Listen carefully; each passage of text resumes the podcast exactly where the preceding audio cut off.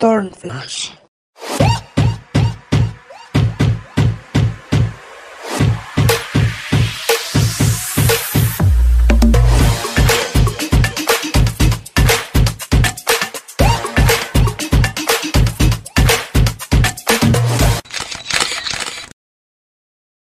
¿Qué onda, Turners? ¿Cómo están? Hola chicos, bienvenidos a Turn Flash. Bienvenidos a un episodio más. Estamos muy contentos porque en esta ocasión traemos el primer Turn de History que lo vamos a hacer en, en En video. ese- en ese formato. Sí, porque lo, lo tenemos en, tenemos varios en cuestión de, de Spotify, de, de plataformas de radio, de podcast. En esta ocasión es el primero, ahora sí que con cara, ¿no? O sea, cara, Más cara. ilustrado. Sí, sí, sí. Y traemos creo que un, un tema de una persona. Eh, como hemos dicho, e- esta serie se trata de personas que nos inspiran, que creemos que su historia puede ayudar a que si tú estás en un trance de confusión o de que no sabes qué hacer o te sientes frustrado también puede ser, eh, te des cuenta que todos los caminos son por algo y todo pasa por algo siempre.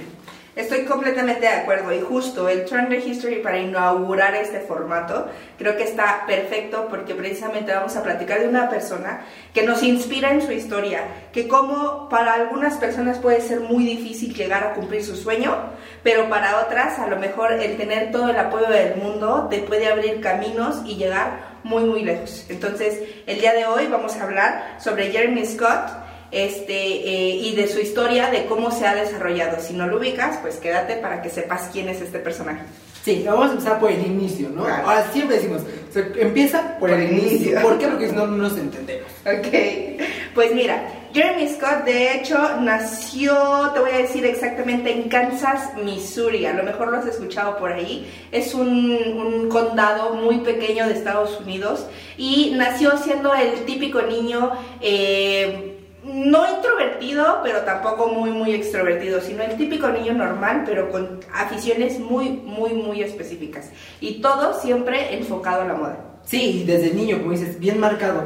El- no me acuerdo en el episodio de quién lo comenté, pero dije, a mí me gusta que las personas sepan lo que, lo que quieren desde niños, porque es muy complicado. Uno que tiene muy, que me gusta esto, me gusta lo otro, pero tener bien definido qué quieres ser o qué, por qué vas es complicado. Y esta historia es interesante porque desde niño ya sabía, yo voy en este camino, con apoyo o sin apoyo voy en camino. Y como en otras historias hemos visto que son historias de lucha, pero de mal plan porque sufren mucho, me gusta esta historia porque tiene el apoyo de, eh, eh, creo que lo principal siempre es de casa, que es el apoyo de tus papás, tenerlo, ¿no? Sí, de hecho, o sea, era tan marcado que solía constantemente ir al puesto de revistas a ver, a, a ojear la revista de Vogue. Y después de ojear la revista de Vogue, hasta lo platica él incluso en algunas, en algunas entrevistas, en varios de sus ensayos de la escuela, en primaria y secundaria, siempre integraba alguna reseña o alguna situación referente a la moda. Entonces me queda claro que de toda la vida siempre estuvo enfocado en, en la industria de la moda, del fashion y eh, pues justo como dices, tuvo siempre el apoyo para desarrollarse en este medio.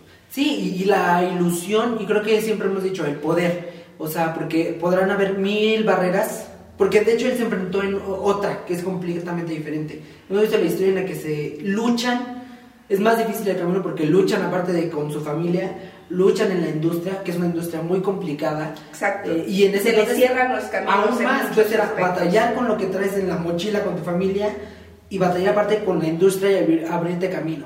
En este caso él batalló mucho con la segunda. No es menos malo, pero sí, o sea, qué mejor que quitarte ese peso de la familia cuando tenía el apoyo.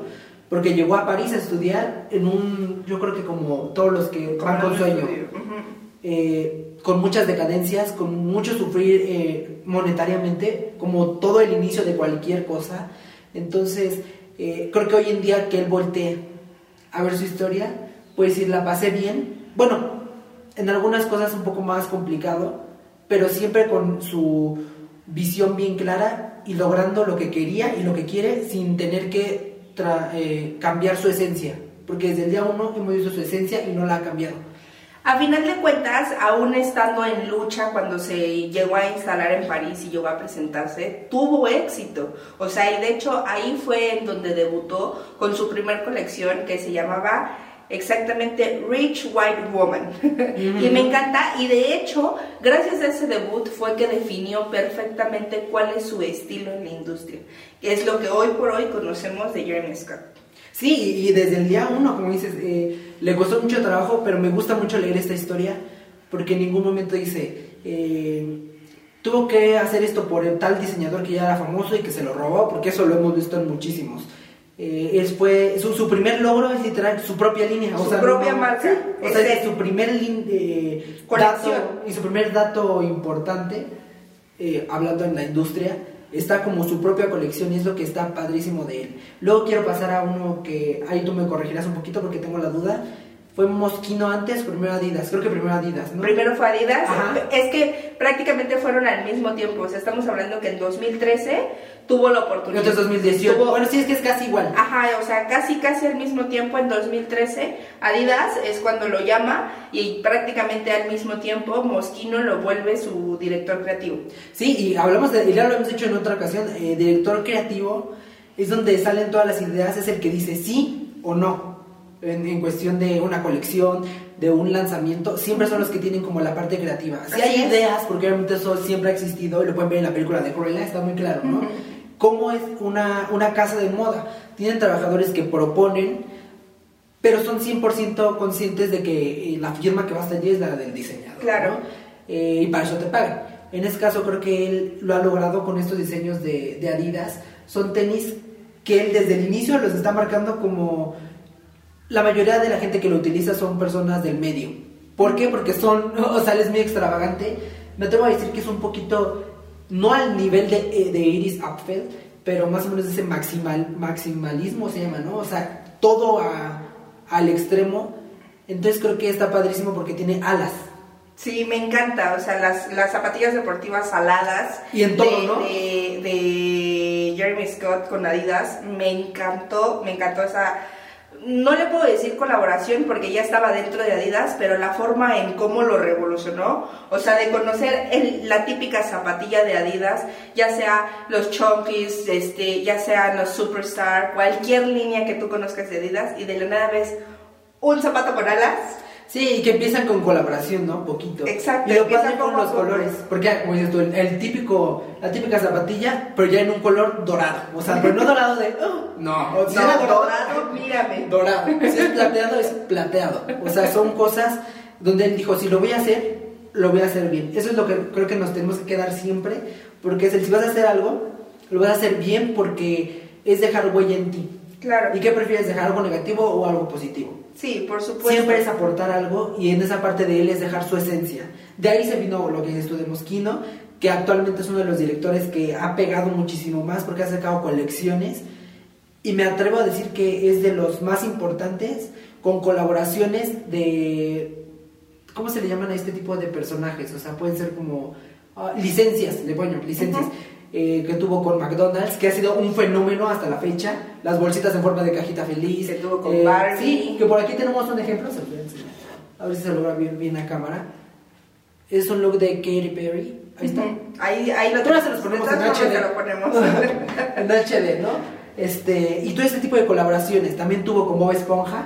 Muy chistosa pero para todos es que, es que eso es lo que me encanta. O sea, creo que su, su sello particular es justamente este American Pop Art que siempre, que siempre lo vemos en, en, en, sus colecciones. O sea, lo vemos justo precisamente cuando vistió a, a Katy Perry, no sé si te sabías este dato, pero vistió a Katy Perry para el Super Bowl. O sea, él fue el, el, responsable del éxito del vestuario en el Super Bowl en el que se presentó. Y, se ve, o sea, desde el momento que pisa el escenario Kerry, es totalmente el estilo de. Eh, y creo que es un logro más y no necesita ponerle monograma para decir que lo hizo él. O sea, es algo que la esencia está ahí. O sea, cualquier cosa que veas con un estilo pop art, prácticamente se lo puedes atribuir a Jeremy Scott. Sí, y todo lo que hacemos bien hecho, luego una colección exitosísima con Barbie.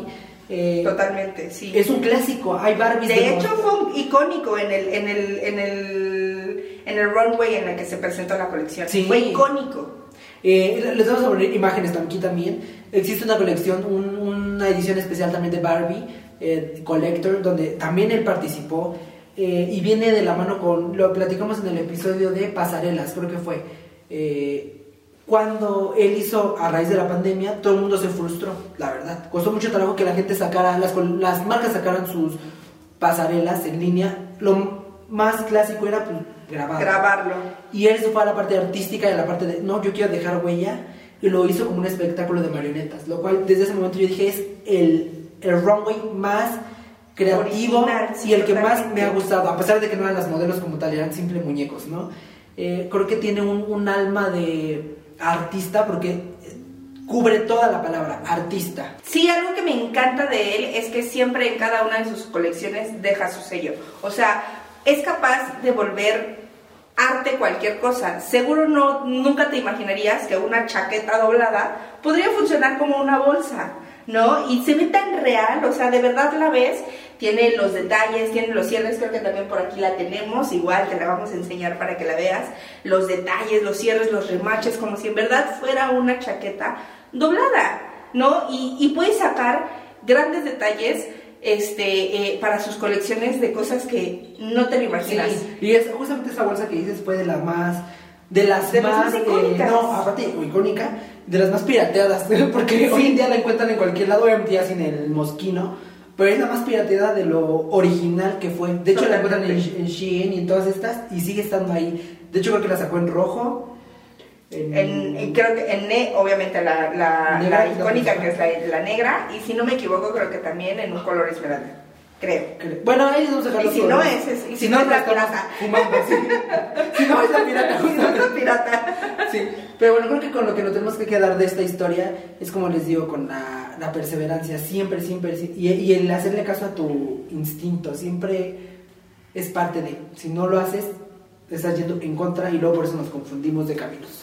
Creo que justo, creo que lo más importante es que tengas bien claro qué es lo que te gusta, qué es lo que quieres hacer y vayas a por ello. O sea, no dejes que nada te detenga, llámese familia, llámese obstáculos, llámese lo que sea que se te ponga en el camino. Si tú tienes un objetivo, tienes un ideal, ve detrás de ese ideal, como tenemos el ejemplo de Jeremy Scott. Sí, y, en toda la extensión de la palabra, un artista. Totalmente. Inspiración 100% como historia, como arte, como todo. como diseñador, en el fashion, en todo, como persona, creo que es un, fue un muy buen comienzo para esta serie en este formato. Ya la estábamos extrañando, ya lo necesitábamos y pues espera el siguiente episodio de Trendy History. Sí, y también ahí, eh, para quien tenga más interés, porque hablamos, aunque sea un turn de historia, hablamos más de por encima, para no meternos tanto en la historia de... Hay un documental en Netflix que es de Jeremy Scott, búsquenlo ahí. Y para que vean, igual Igual no se los vamos a compartir. el runway que les decimos de marionetas, es el mejor que ha habido, se los puedo prometer. no olviden que estamos en Spotify también,